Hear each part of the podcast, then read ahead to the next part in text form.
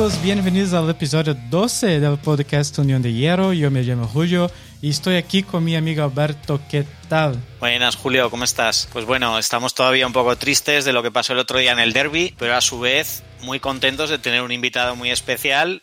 En las últimas semanas trajimos a gente muy interesante, pero que nos comentó, nos confesó que no había podido ver el último partido de la Unión. Y en este caso nos hemos querido asegurar con alguien que no solo lo vio, sino que lo narró para toda Sudamérica. Así que estamos muy felices de tenerlo aquí. Sí, estamos aquí con un invitado muy especial. Es un periodista al que sigo desde hace mucho tiempo y sé que toda la semana en Das Liga House. Ezequiel Daray, bienvenido a la Unión de Hierro. Bueno, Julio, Alberto, muchas gracias por la invitación. Siempre es un placer hablar de, de la Bundesliga, hablar de Alemania, eh, bueno, en este caso mucho de Berlín. Y como siempre le digo, porque he participado en muchos podcasts también de fan club que hay, eh, hay muchos en Latinoamérica de distintos clubes de la Bundesliga, me parece apasionante la tarea que hacen y sobre todo teniendo en cuenta que yo le recomendaría a la Unión Berlín que los adopte como la cuenta oficial en español porque es algo que les cuesta mucho a los alemanes. Pero no, es el Unión. Eh, el Borussia Dortmund todavía, bueno, hay algo que no les puedo contar, todavía no tiene cuenta en español,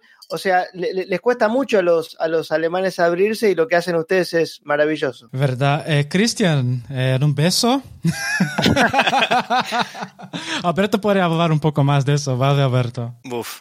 Bueno, eh, estamos en contacto con Cristian, con el equipo y, y, es un tema que está ya abierto, pero bueno, al final esta pasión en este momento no necesita de eso y, y vamos, el objetivo es que cuanta más gente conozca la historia de la Unión, lo que está haciendo ahora mismo en Bundesliga, pues mejor y hoy el otro pues ya llegará en algún momento. Ojalá. Ojalá. Bueno, vamos a hablar de la derrota contra Hertha 3-1 con goles de Pekarik y dos de Piatek para Charlotteburg y Albolini para los Ejeros. Alberto, ¿qué te pareció el partido? Bueno, pues me da la sensación de que Ur Fischer es un entrenador que tiene un plan A y muchas veces le cuesta plantear el plan B. En este caso, el plan A salió a la perfección. El equipo consiguió adelantarse en el marcador apostando a tener ocasiones a la contra. El gol de Aguanilli fue una, una gran jugada con un pase ideal de, de Inbarsen, pero apenas dos minutos después sucedió esta expulsión que, bueno, midió fatal, es una expulsión merecida, no vamos a decir nada, pero quedaba muchísimo partido y el equipo se rezagó atrás, intentó aguantar 70 minutos una victoria que, que se veía imposible con, con, ese planteamiento y considero que, que, bueno, que había que ser un poco más valiente y decir, mira, estamos 10, hay que asumirlo y vamos a intentar tirar para arriba. Se puede ganar, se puede perder, pero meterte 70 minutos atrás, pocas veces se ha visto un equipo que sea capaz de aguantarlo. Es cierto que el Hertha tampoco aportó demasiado en ataque, pero bueno, creo que los cambios llegaron demasiado tarde, que la, al equipo obviamente le faltó gasolina. Bueno, hasta el descanso no lo hizo mal, pero era lógico que con ese planteamiento no se pudiera llegar al final de los 90 minutos. ¿Y Ezequiel, qué te pareció el partido? Bueno, a, a ver, parecido. Yo no, no, sería tan crítico de que, de que no tenga plan B. Es muy difícil. Eh, a ver, Guardiola no tiene plan B, con muchísimas más, eh, muchísimos más recursos.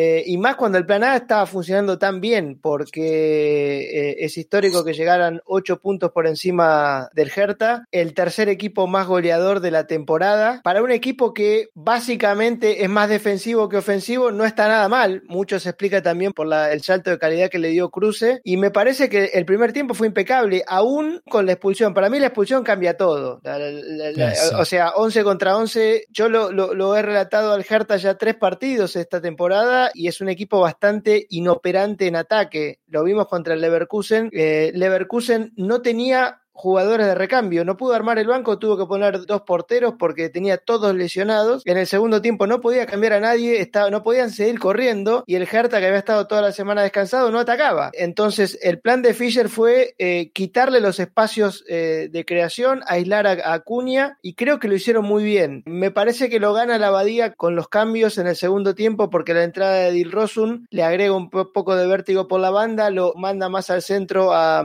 a Cunha y empieza a manejar un poco los hilos del equipo, lo veía bastante desconectado a Cuña en el primer tiempo, pero me, parece que hizo un muy buen primer tiempo, que estaba dominando el partido, como yo decía en la transmisión, para mí no domina el partido el que tiene la pelota o el que juega más lindo, sino el que logra que el partido se juegue a lo que le conviene. Y el partido se estaba jugando a lo que le convenía a la Unión. Es más, estaba bastante desesperado en, en muchos jugadores del Hertha.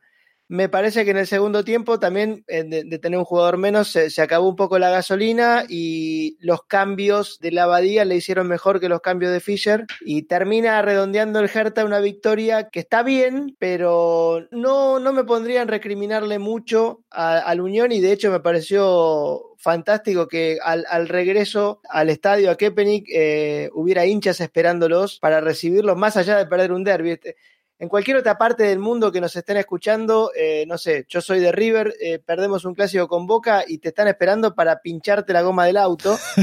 Eh, y esto es literal, porque pasó. Así que eso me parece fantástico. Yo, bueno, por, por añadir, aquí yo lo digo diciéndolo llegando a los límites de lo crítico, pero es cierto que el Unión se merece salir con la cabeza muy alta de lo que es el derby, porque realmente dieron la cara en todo momento y nadie podrá recriminarle ni esfuerzo ni ganas y la verdad es que creo que, que, lo que es el equipo estuvo chapó. Sí que ya hemos comentado en varias ocasiones aquí que Fischer hay veces que peca un poquito de falta de ambición en algunos empates que ha tenido donde al equipo se le veía quizás superior y que no fue capaz de dar ese paso adelante. Y otro tema que me gustaría añadir y que quizás puede ser un debate para el futuro es el tema de la portería. Lute a mí me parece un portero que siempre cumple, que en este partido, en el primer gol en contra, tuvo un, pequeño error, diría yo, porque el despeje no fue todo lo afortunado que, podría haber sido. Y no sé si eso condicionará lo que es la portería a medio plazo, sabiendo que en el banquillo está Carius. Es un tema que, que, en un WhatsApp que tenemos entre varios seguidores de la Unión se ha hablado en conclusión, que bueno, el equipo está haciendo una temporada increíble y en este partido, desde luego, no desmereció a lo que hizo anteriormente y realmente, si sigue jugando así, no va a tener ningún problema en su objetivo principal e incluso puede llegar a soñar por más. De, hecho, una estadística que leía, eh, nunca un equipo que empezó en las primeras nueve fechas como la Unión eh, terminó la temporada descendiendo. En fútbol todo puede pasar, pero yo no sé si sería bueno para un plantel como, como el Unión. A, ver, como sueño, como, como si yo fuera un un hincha, me mato si pasa, sería genial. Eh, pero digo, no, sé si sería bueno hoy clasificar a, Europa. Eh, lo, vimos con. Eh, el último caso fue el del Colonia, me acuerdo del Freiburg también. Son planteles muy cortos que, si en esta temporada, por ejemplo, pandémica, le tuviera que le, tocara jugar en Europa, sería. No sé cómo lo está haciendo el Hoffenheim. la verdad me saco el sombrero, eh, es, un, es un milagro lo que está haciendo el Hoffenheim, pero es muy difícil. Lo que sí creo que lograr mantenerse otra temporada más en la Bundesliga ya sería histórico y serían pasitos pasitos a, ir dando hacia adelante y también eh, para tratar de atraer a, estrellas, así como vino Cruce, que Cruce es un jugador que estaba en una, en una crisis en su carrera, pero que es un crack, que el tipo cuando se enfoca es, eh, eh, es diferente. Y bueno, mostrar que hay un proyecto serio, que, que es un equipo que, que pretende competir en la Bundesliga, también te va a permitir que cuando quieras seducir a un jugador pueda venir, porque saben que no es por una temporada y que van a estar todos atrás tratando de no descender sino que es un equipo que primeramente se puede llegar a afianzar en mitad de tabla o de mitad de tabla hacia arriba y tal vez en algún tiempo corto empezar a pensar en Europa. Yo estoy de acuerdo contigo en el sentido de que eh, los aficionados entre los que me incluyo, tenemos un poco la ilusión de poder llegar a algo más, pero el objetivo clarísimo es la permanencia y quizás llegar a Europa puede ser un, un, regalo envenenado, ¿no? A medio plazo. Entonces hay que dar pasito a pasito y este año normalmente el segundo suele ser el más complicado para un equipo recién ascendido porque el primero vas con la ilusión, todavía no conocen a tus jugadores y demás y poder quedarse este año el 10, el 12 y superar la temporada tranquilamente, la verdad es que realmente es el objetivo y quizás es lo que debería ser para vivir tranquilamente la tercera temporada. Verdad. ¿Y la lesión de Cruz? ¿Cuál será el impacto, Alberto? Pues bueno, hoy parece que han confirmado que son ocho semanas que al final dos meses en Bundesliga son 8 o 10 partidos que se va a perder. Este mes quizás no me importa tanto entre comillas porque entre Bayern y Dortmund eran partidos que era un poco la lotería a ver si podía sacar algo positivo y, bueno, si los pierdes es lo normal, pero enero va a ser bastante complicado sin un jugador que está siendo el cerebro de medio campo para arriba. Me da la sensación de que el equipo tiene dos opciones, o confiar en alguien que pueda sustituirle tipo Inbarsen, que, que parece que es un poco el, el que puede hacer algo similar o cambiar el estilo de juego y confiar en algo más a lo que se hizo el año pasado, que era más balón largo, sin depender tanto de, de la media punta. Ya veremos lo que hace, pero lo que es cierto es que van a ser dos meses complicados sin un jugador que estaba marcando la diferencia. Bueno, Ezequiel. Totalmente. Además, no sé cuánto le, le falte a, a Poyampalo y a, y a Ulla para, para regresar, pero claramente el gran déficit que van a tener de aquí en adelante va a ser la ofensiva, porque la, la mayoría de los jugadores lesionados están, están ahí. Creo que la temporada pasada también jugaban, jugaban diferente, mucho más, eh, era mucho más peligroso en, en pelota parada. Con Anderson, Eso no, ¿Cuántos goles fueron centro de Trimmel, cabezazo de Anderson? No sé, pero bastantes. Y bueno, tal vez cierto, haya que cambiar de, haya que cambiar de plan, porque eh, es, o sea, Cruz es un, es un tipo de jugador muy difícil de encontrar en, en el fútbol actual porque es de los que piensa, de los que tiene experiencia y en un equipo joven en un equipo que ataca con Aguonigi, que tiene 18, 19, ¿cuánto tiene? No sé, 20 años, eh, es, es muy joven. Tener al lado un tipo eh, con tantas batallas en la, en la espalda, con tantos fracasos también, porque de los fracasos se aprende, eh, es importante. Y bueno, reemplazarlo va a ser dificilísimo. Eh, seguramente o probablemente tenga que cambiar el esquema, inclusive. Verdad, verdad. Y bueno, el próximo partido es contra Bayern Múnich. Eh, ¿Cuáles son las expectativas, Alberto? Pues yo lo definiría en una sola palabra, soñar. Al final, desde que el Unión ha llegado a Bundesliga, está haciendo historia en cada partido, logró su, su primer punto fuera de casa, su primera victoria fue contra todo un Borussia Dortmund y le van faltando cosas para, para cumplir y una de ellas es ganar al, al mejor equipo de, de toda la historia del fútbol alemán, que es el Bayern Múnich. Entonces, bueno, quizás hay otros años que se le ve un rival más complicado. Este año ahora mismo está liderando el, campeonato, pero sobre todo en defensa es un equipo que tiene ciertas deficiencias y a un partido todo puede pasar. Por supuesto que será muy difícil, sin público todavía más, pero no queda otra que intentarlo y desde luego si el Unión pierde sigue con su colchón de puntos respecto al descenso y pues a pensar en el siguiente partido. Ezequiel. Y está complicado por, por varias razones. Primero, porque no le puedes tirar el estadio encima, porque va a estar vacío. Eh, hubiera sido eh, diferente con gente. Creo que es la segunda vez que va a ir el Bayern a. Eso ¿A es. qué, eso, a qué eh, la- las dos veces con estadio vacío? Eso es una, es una pena, sobre todo para la afición que lleva, pues por decirlo así, toda la historia esperando jugar en Bundesliga y no ha podido enfrentarse al Unión con público en partido oficial. O sea, Sí. al Bayern, perdona. Creo que las hinchadas juegan un papel, lo- los que juegan son los jugadores, pero eh, en este tiempo de pandemia estamos viendo creo que mucho más triunfos visitantes que lo normal. Y después el- la otra cosa complicada es que si bien el Bayern no está en el mejor nivel, como no está ningún equipo en Europa, porque es, es un tiempo absolutamente anormal y, si, si hoy les pregunto quién es el mejor equipo de Europa, seguramente me digan el Bayern, pero no hay, no hay algo claro en, en ninguna liga porque es cumplir con el calendario, que no se te lesionen soldados, rotar, hacer cinco cambios y que pase el que sigue, no, no se trata de, de jugar bien al fútbol, pero el Bayern tiene una ventaja que no tendría en otra ocasión es que ya tiene asegurado inclusive el primer puesto de Champions, se va a enfrentar al Lokomotiv en casa. Yo creo que hasta poniendo un equipo de juveniles no arriesgan ni, el invicto, que me parece que es algo que para ellos también pesa. Se, sería una pena cortar el invicto en un- una fase de grupo contra el Lokomotiv en casa. Entonces creo que los principales jugadores van a, van a descansar toda la semana, como lo van a hacer los del Unión, pero esa era una ventaja que en otra etapa de la temporada le podrías haber sacado, porque digamos, lo- los equipos más, más chicos en la tabla tienen la ventaja de que no juegan Europa y que relativamente prestan menos jugadores a las selecciones.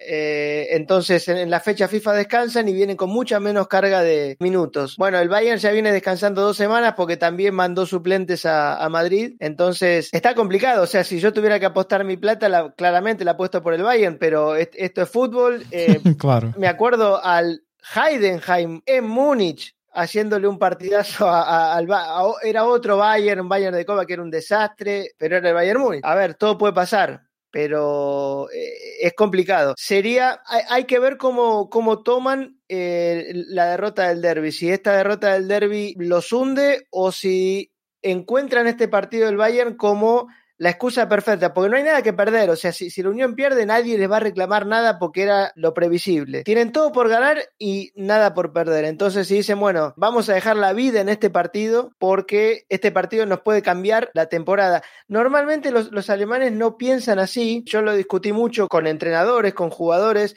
por ejemplo, en, en, el fútbol argentino, si fuera este caso, no sé, Lenz diría, si la rompo contra el Bayern Múnich y meto dos asistencias y un gol, la temporada que viene me compra el Dortmund.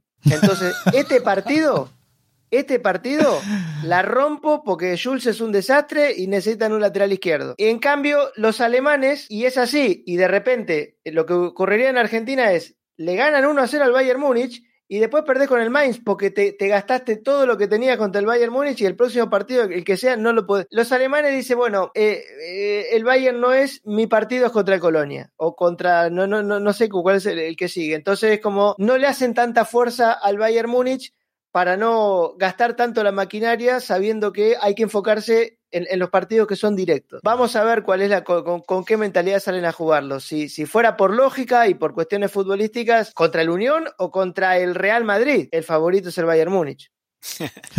estamos de acuerdo ahí, estamos de acuerdo. Bueno, Alberto, podemos hablar un poco sobre la experiencia de Ezequiel en la Bundesliga, ¿vale? Bueno, yo la verdad es que yo he vivido en Alemania varios años, pero sobre todo desde que empecé con la cuenta del Unión, empecé a interesarme más en profundidad por el fútbol alemán y lo que es Das Liga House para mí ha sido un poco un templo donde conocer no solo la Bundesliga, sino Alemania en general, su cultura, sus costumbres. Y queríamos preguntarte cómo se inició esa aventura y, y también también que llevó un poco a su final, conocer todo el proceso de, de este gran programa. Bueno, gracias primero por, por, el concepto. Yo hace 20 años, cumplí este año que, que, trabajo en televisión y a mí hay dos o tres cosas que siempre me gustaron. Los autos, el fútbol y los viajes. me, bueno. me, me encanta viajar. Eh, como tengo, como vengo de familia de corredores de autos, mi, mi, mi tío fue eh, campeón argentino dos veces, mi, mi, padre corría en motonáutica, mi tío empezó haciendo un programa de autos, yo empecé trabajando con él en agosto del 2000, por eso hace ya 20 años, y por ese programa empecé a viajar por el mundo, eh, siguiendo eventos de la industria automotriz. Por ese programa conocí a Alemania y me enamoré y dije, eh, me enamoré de Europa en general, pero vine, me tocó venir muchas veces a Alemania y un día dejé todo atrás, me, me arriesgué, encima me, me, me, puse de novio con la que hoy es mi mujer argentina, cinco meses antes de venirme con los pasajes comprados y le dije, bueno, nos casamos si te venís conmigo o no me ves más porque yo me voy y acá estamos. Con varios niños, además. Sí, sí, sí. sí. Ya, ya alemanes. Eh. Y, y, empezamos haciendo un programa, o sea, Fox se entera, Fox por la, la, la cadena que transmitía la, la, Bundesliga, se entera que, que, me venía para acá, yo trabajaba en Fox en, en Argentina y nos dice, bueno, ya que hacías un, programa de autos, ¿por qué no haces un programa de autos para nosotros desde Europa, desde Alemania? Entonces hicimos un programa que se llamaba Car and Travel porque viajábamos por el mundo probando autos. Y como probábamos autos que no iban a llegar a Latinoamérica o que estaban muy lejos del público latinoamericano, no me ponía en un rol de tester de decir qué hace bien o qué hace mal este auto, cuánto cuesta, cuánto consume, sino se nos ocurrió decir, bueno, vamos a viajar por el mundo con autos. Entonces me invitaban a un evento en Shanghái y yo te mostraba Shanghái con el auto que invitaban. A la semana siguiente estaba en el DF, en México, y te mostraba el DF. Después estuvimos en, no sé, viajamos por todo el mundo. Fue, un, fue una locura durante tres o cuatro años. Y en un momento hablando con la gente de Fox, se ha complicado conseguir auspiciantes y le digo, no, no, no sé si seguir con el programa, si se les ocurre alguna otra cosa, la Fórmula 1. Me dice, ¿hablas alemán? Y le digo, co como decimos en Argentina, me estoy cagando a trompadas, o sea, me, me está costando mucho. Eh, pero bueno, me, me hago entender. Compramos la Bundesliga, arrancamos dentro de seis meses. Tenés seis meses para hablar algo. De hecho, tuvimos que, que pujar con, eh, o, o, sea, competíamos contra, contra otra productora de muchísimo prestigio y, bueno, ganamos nosotros. Empezamos a, primero a cubrir la Bundesliga, esto fue agosto de 2015, mientras terminábamos de hacer Car Travel. Era una locura porque yo el sábado y el domingo estaba en Dortmund y de Dortmund me iba a Berlín y el domingo a la noche me tomaba un vuelo a Vietnam, por ejemplo o a, sí, a Tailandia que estuvimos. Y de Tailandia llegaba el viernes a la tarde y el sábado estábamos en Frankfurt. Bueno, así estuvimos seis meses. Y ahí nos dimos cuenta, obviamente, que, que el programa de autos no podía seguir porque era, era, imposible físicamente. Y empezamos a ver al segundo, tercer partido. O sea, yo conocía el fútbol alemán de verlo por televisión. Cuando era chico era hincha del Eintracht Frankfurt, pero porque había dos o tres jugadores que me gustaban, no, no, no por nada, tampoco hincha, me gustaba el Milan, o, o sea, había un montón de, de equipos que me gustaba y tampoco se veía veía tanto por televisión allá, llegaban los resúmenes de los partidos, no, se veían partidos completos. Y empecé a ver un, mundo que yo no podía creer. Yo, socio de River, de ir a la cancha todos los días, y, en Argentina ir a la cancha significa no llevar la cartera, vestirte lo peor que puedas por si te roban, que tu padre te llame, llegaste bien, eh, no, te pasó nada, no te, la policía no te hizo nada. Bueno, es toda una experiencia. Y empecé a ver, me tocó ir a Der Klassiker y, vi a los hinchas del Dortmund y los del Bayern tomando cerveza juntos antes del partido, que en la cancha del Colonia entraba una cabra. Eh, bueno, cosas que digo, yo le decía a mi mujer, esto lo tenemos que mostrar porque si yo lo cuento en Argentina no me lo van a creer porque nosotros lo vimos, que en, que en el estadio del Augsburg se cante el himno del visitante, eh, es impensable en Latinoamérica. En el país que ustedes quieran es impensable. Verdad. Impensable. E, experiencias que he vivido como el día que se murieron, eh, se murieron del corazón dos personas en la Gelbe Band, en, en, la, en la pared amarilla ahí en, en, Dortmund, y todo el estadio dejó de cantar, los de Dortmund y los de Mainz, al punto que los jugadores nos vinieron a preguntar eh, en el entretiempo qué está pasando. bueno, y recién ahí se enteraron, y después del partido salieron todos y cantaron You Never Walk Alone en homenaje a los hinchas. Bueno, esas cosas las empecé a vivir todo el tiempo. Y después se nos ocurrió combinarlo, dado el éxito que había tenido Car Travel, que era un programa que nos decía mucha gente, es el primer programa de autos que puedo ver con mi novia, porque era un programa de autos en el que te mostraba qué comía la gente en Tailandia. Tratamos de buscar esa combinación. Entonces, de, de, mostrar la cultura y el fútbol. Y conociendo a los alemanes,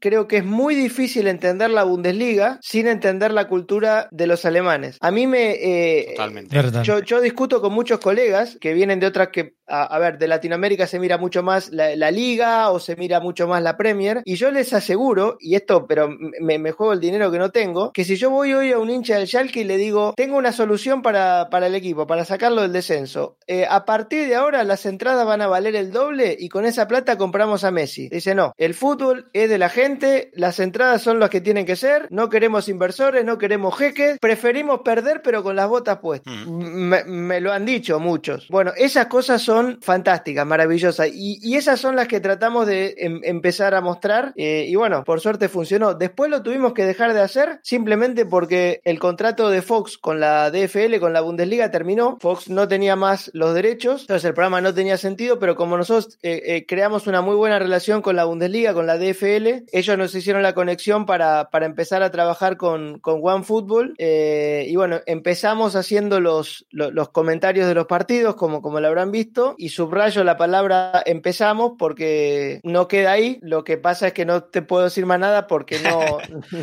no, a ver, yo, yo simplemente quería hacer quería hacer un par de comentarios eh, sobre este tema. Que bueno, al final estoy 100% de acuerdo en que la Bundesliga es, una competición que va totalmente relacionada con lo que es la cultura alemana. Por ejemplo, por poner algo que, un tema del que hablamos mucho aquí, el RB Leipzig en cualquier otro país sería un equipo más y en Alemania tiene estos problemas por esta tradición que se tiene en el fútbol alemán de respetar a los equipos antiguos, las, las leyes como la del 50 más 1 y demás. Y luego simplemente agregar que que Ezequiel, aunque es una persona que ha tenido muchísima influencia con la Bundesliga, con el fútbol alemán, a lo que es la gente que sigue este, esta competición, le tiene un cariño tremendo y es capaz de contestar a una persona, aunque tenga 10 seguidores, eh, simplemente porque él respeta a este fútbol como respeta a todos los que les gusta la Bundesliga. Y eso muchas veces se echa de menos en, otras competiciones, que escribes a alguien simplemente para dar tu opinión y no te hacen ni caso porque yo soy el famoso y tú no. Y en este caso creo que, eres un ejemplo en, esa dirección. mira, eh, a, ver, lo, de contestar a todo el mundo primero es porque me gusta discutir, me, me divierte. me encanta pelear y yo soy muy crítico de la Liga Española y me peleo con los hinchas del Madrid y los del Barça todo el tiempo y, es muy gracioso porque eh, los del Madrid piensan que soy del Barça y los del Barça piensan que soy del Madrid. A mí me importan un pledo los dos, pero bueno, me, gusta discutir. No, yo no me siento famoso ni, ni nada, o sea, eh, obviamente hay gente que, le gusta la Bundesliga y el que le gusta la Bundesliga en Latinoamérica me, debe conocer. Eh, pero hay una frase de yo que vengo de lo, del mundo de los autos, que un corredor en Argentina muy famoso, le pedían fotos, iba siempre y, sacaba una foto y firmaba un autógrafo.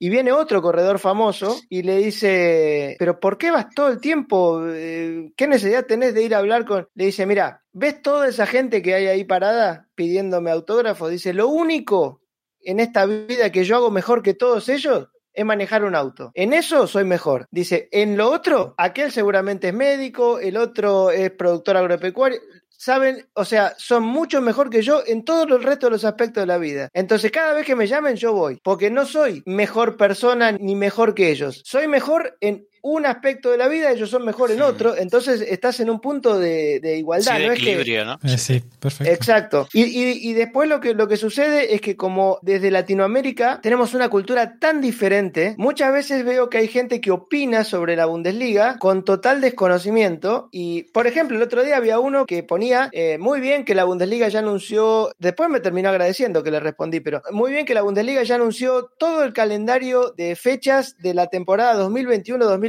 pero podrían dejarse de, hinchar y no poner todos los partidos el, sábado al mismo tiempo, que es imposible de ver. Y para. Y entonces le explico, mira, digo, eso es una forma de respetar a los hinchas. Hmm. Porque acá nunca vas a ver en Alemania un partido que se juega un domingo a las 10 de la noche. Ahora con la pandemia no hay hinchas, pero normalmente en Alemania los hinchas viajan, van a ver al equipo a todos lados. Sí. Y el alemán trabaja, o sea, no, es que el resto no trabaje, pero digo, acá no existe el lunes, ah, no, disculpame, me tengo que ir a Hamburgo, eh, el lunes no llego. Entonces, por eso se quejan los hinchas cuando hay partidos los lunes, pero los partidos se juegan los sábados temprano, porque el domingo es un día bastante especial para los alemanes, que almuerzan muy tarde, es un día de descanso. Entonces, por ejemplo, el, el hincha del Unión que juega en Stuttgart, el sábado viaja a Stuttgart, pasea un rato por Stuttgart y el domingo a la mañana se vuelve y el lunes está trabajando. Y después se sabe, desde siempre, que las últimas dos fechas se juegan los sábados a las tres y media de la tarde porque se define el campeonato. Aunque se haya definido, se juega así. Y es una forma de respetar al hincha, de, que el hincha pueda prever eh, qué va a pasar.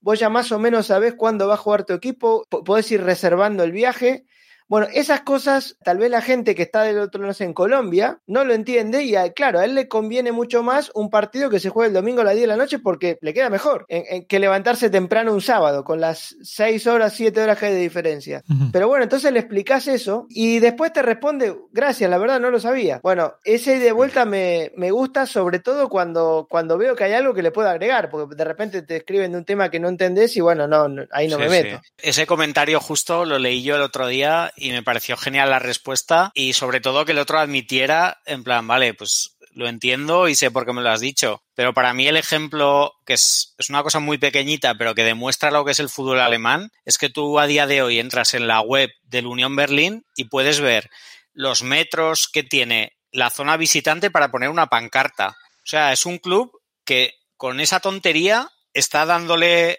hecho al equipo visitante el espacio que tiene para poner una pancarta. Y creo que no hay otra liga en Europa que realmente se preocupe tanto de lo que es la afición. No, no, e inclusive me pasó en un Atlético Madrid Bayern Leverkusen que los hinchas del Atlético me dicen, no podemos creer lo barato que son las entradas acá. Dice, por lo hmm. mismo que pagamos 15 euros, en, en el Wanda nos piden 70.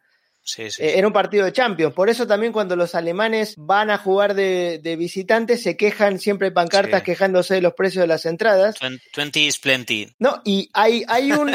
Hay, hay, una. Yo, yo, estoy escribiendo un libro ahora sobre, sobre la Bundesliga. Hay un capítulo que habla de los hinchas eh, y de cómo el amor por el club es recíproco. O sea, la gente ama a su club, pero el club hace o, el club se ocupa de la gente. Una entrada en Dortmund cuesta desde 15 euros. La misma entrada en Old Trafford cuesta 40. La capacidad de los dos estadios es similar. En Dortmund hay lista de espera de, o sea, se podrían llenar dos estadios con la lista de espera de, gente que hay que es socio, es socio y no consigue entrada. Entonces, perfectamente podrían poner las entradas a 40 euros y seguir llenando el estadio, porque de dos estadios y medio que llenarían, todavía quedaría un estadio que se podría llenar. Sí, sí pero no lo hacen porque el fútbol es de la gente. Esta decisión de no hacerlo le cuesta al Dortmund 70 millones de euros por año. 70 millones de euros por año son tres jalan y medio de lo que le costó.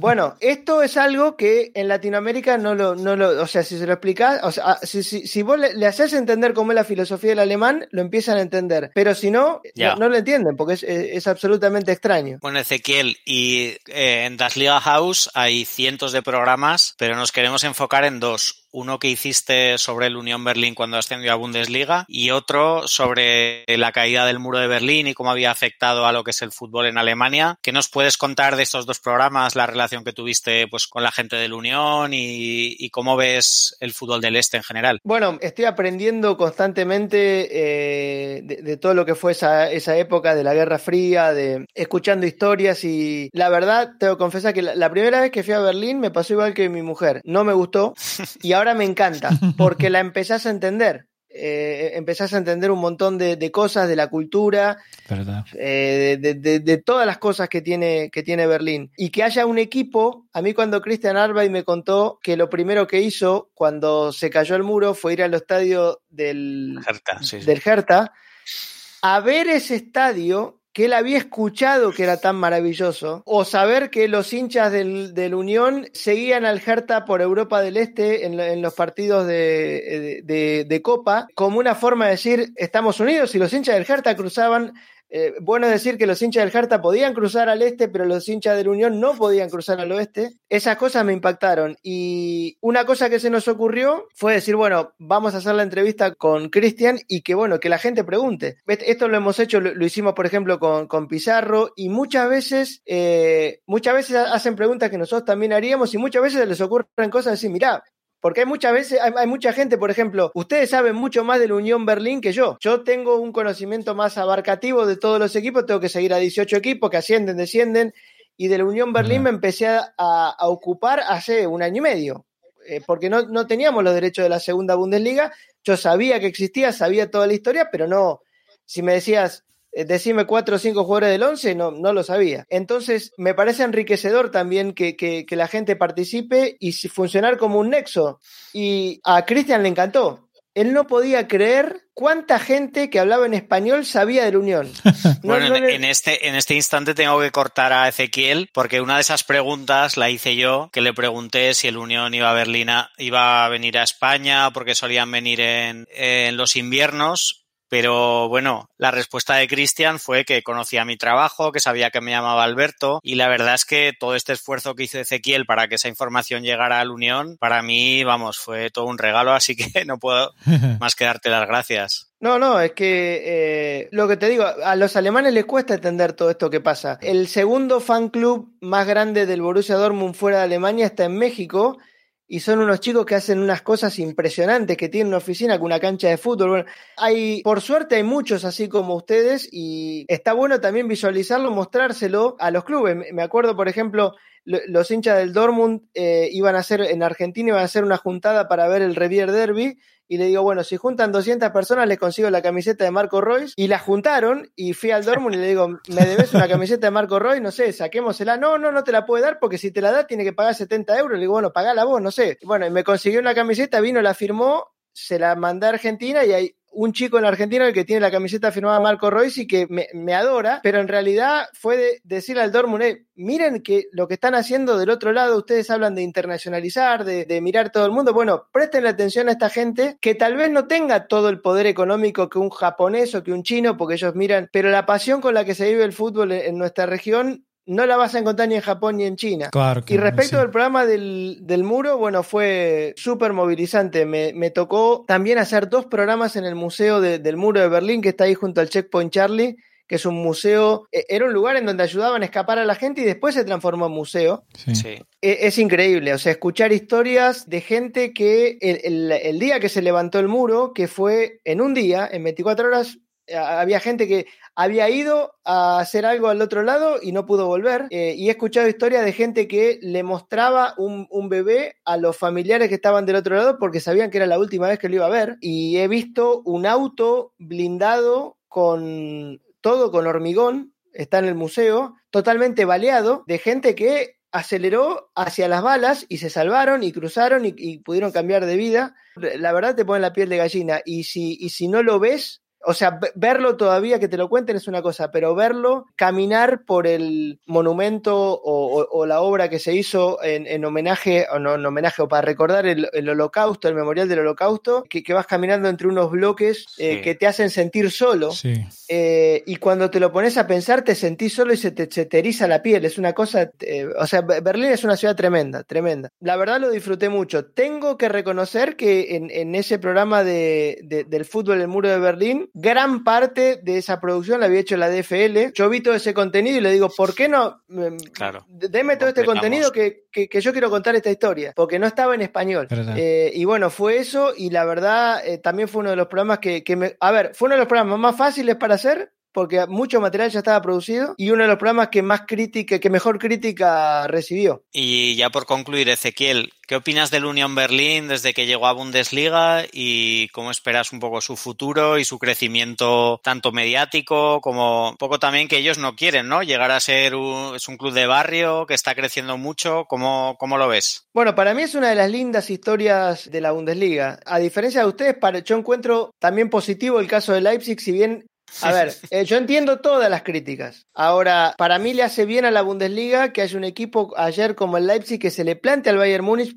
algo que no puede hacer el Borussia Dortmund no le da al Borussia Dortmund para hacer lo que hizo el Leipzig ayer y que hoy veamos una liga que está el primero, el segundo y el tercero a un punto de diferencia. Eso es algo, me parece, positivo para la Bundesliga, pero también hay otras cosas. ¿Por qué es positivo para la Bundesliga? Porque no lo tenía. La, competitividad, eso era algo que tenía la liga, que tenía la Premier, que tenía la Serie A, pero no la Bundesliga. Yo creo que va a ganar el Bayern Múnich, pero cada vez está más cerrado. Pero hay algo que tiene la Bundesliga y que no tiene ninguna otra liga y que no lo van a tener, que son las historias como, como las del Unión, como la del San Pauli, como la de los, los hinchas de tantos equipos, todas esas, coreografías que, que, se ven en el estadio. Eh, una vez le pregunté en el club, le digo, ¿cuánto les cuestan? Nada. Nosotros no ponemos un ¿Y cuánto cuestan? 35 mil euros una, una, coreografía. ¿Y quién la paga? Los hinchas. Hacen colectas y arman esas, eh, esas coreografías que a veces la vemos todos los fines de semana. Eh, bueno, esas cosas son fantásticas y, y, que un club como el Unión pueda tener éxito eh, con toda la historia que tiene atrás, con todo lo que tuvo que pasar, con ser el equipo desde la Liga del Este que tenía que jugar en contra de los equipos que estaban favorecidos por el gobierno, por así decirlo, de, de venir de, de, de, una zona desprotegida eh, de Alemania es fantástico. Me parece que, que va a entrar en una dicotomía en el futuro cercano, es si vamos a seguir siendo un equipo de barrio toda la vida o si me empezó a gustar esto de que por ahí entro Europa League. Entonces, si me empezó a gustar esto que por ahí entro Europa League, y bueno, voy a necesitar dinero porque si no, en donde Trimmel juegue dos partidos buenos, se lo lleva el Gladbach, ya no lo puedo reemplazar.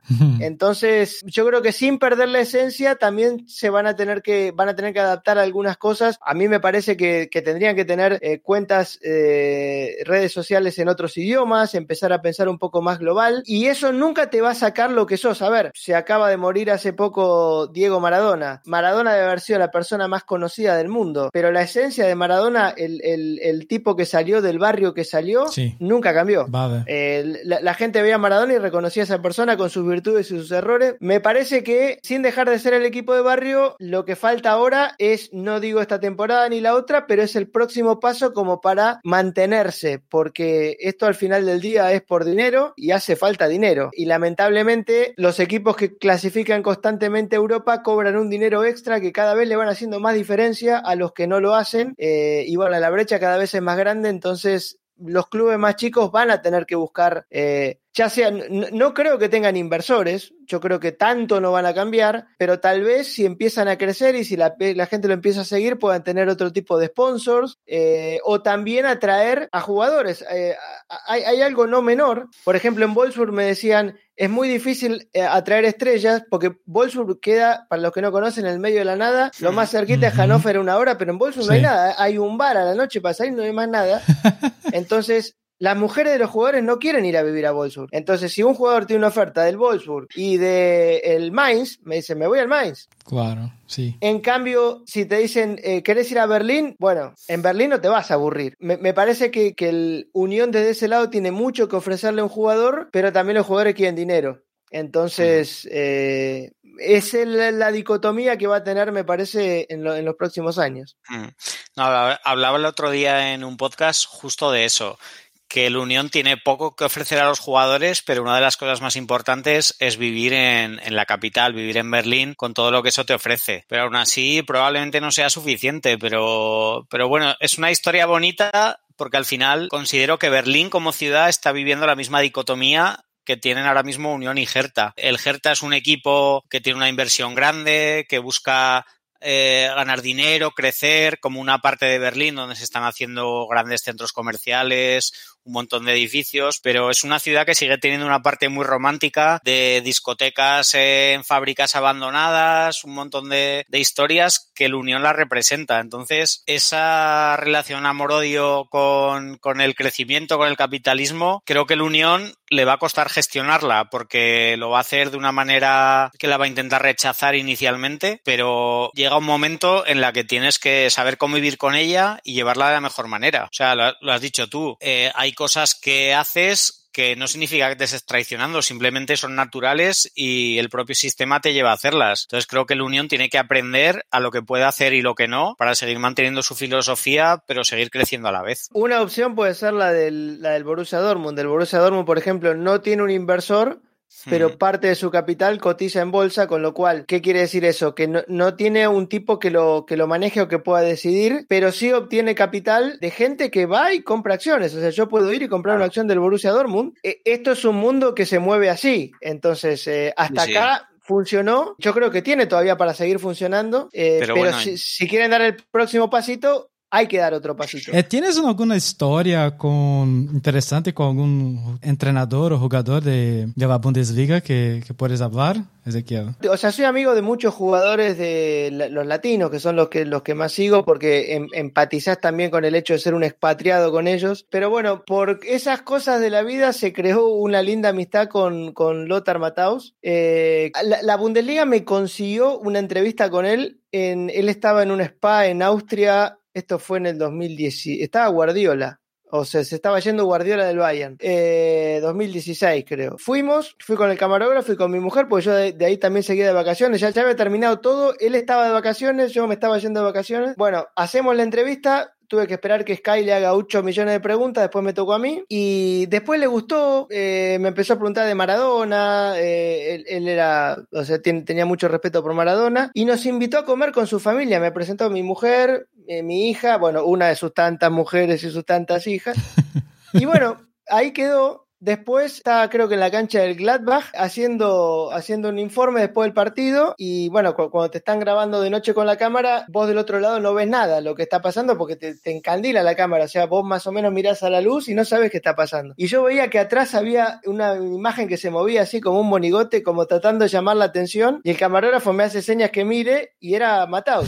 Y, entonces me empiezo a reír y estoy haciendo el informe y le digo, perdón que me ría, pero está pasando algo atrás de cámara que no les puedo contar porque seguía... Le digo, bueno, a ver, vení. Y lo hice pasar y empezó a opinar del partido. Y que sí, que Leverkusen hizo esto, que Gladbach, que él jugó en el Gladbach, así que conocía. Después nos encontramos de vuelta en otro estadio y ya vino derecho a opinar del partido.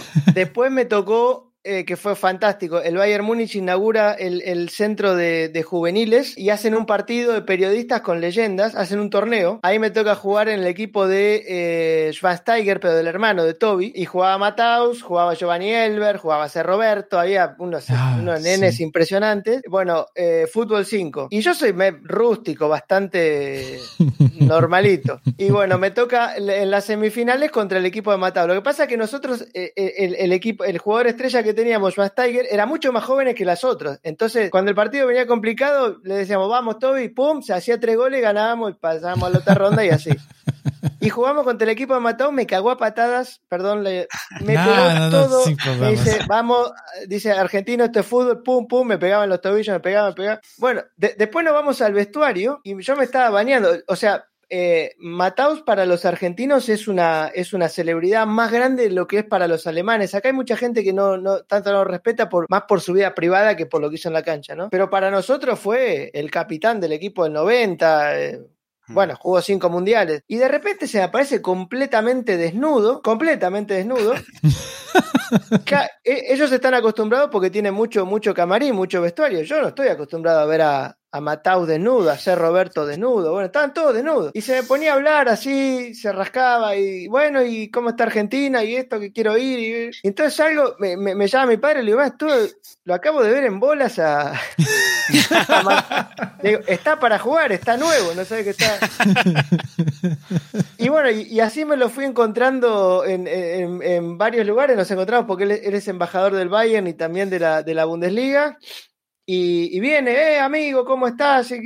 Y, bueno, vive, inclusive, e, él, trabaja en todas las transmisiones del fútbol alemán, comenta el partido de las, de las seis y media, pero me contó que viaja todos los fines de semana porque vive en Budapest con su ah. última novia o lo que, lo que sea. Vive en Budapest, va y viene y me dice, cuando la próxima que vengas a Budapest, avísame. Y, bueno, y quedó como una linda, una linda amistad. Eh, eh, un día le pido el, mail, le digo, eh, dame tu correo para, para escribirte. No lo voy a decir el mail, pero era arroba italia90.com. ah, bueno, bueno. Hay, hay Ezequiel, una, una, anécdota de un periodista español que en el año 90, 91 fue a Argentina, se subió a un taxi y le preguntó, eh, taxista, ¿cuál es para usted el mejor jugador del mundo? Y le dijo, Mataus. Pero ¿no es Maradona para usted? Y le dice, ah, pregunta del mundo. Si llega a decir del universo hubiera dicho Maradona. Chulísimo. Eh, Alberto, ¿algo más? No, la verdad es que sobre todo dar las gracias a Ezequiel por la cercanía que tiene y ya he comentado un poco antes que, que para mí él es una eminencia en lo suyo, pero que tenga esta, esta capacidad de, de hablar con nosotros y, y con miles de otros seguidores de la Bundesliga me parece envidiable y, me encantaría que, mucha otra gente fuera tan cercana como lo es él. Así que antes que nada, darle las gracias. Bueno, no, a ustedes por invitarme y como siempre, como siempre les digo, gracias también por lo que hacen porque nos ayudan a difundir también la, Bundesliga y hacen que también nuestro trabajo sea un poco más fácil. Ezequiel, muchas gracias y al hincha de Unión, hasta la semana que viene. Chao, chao. nos vemos, gracias. gracias.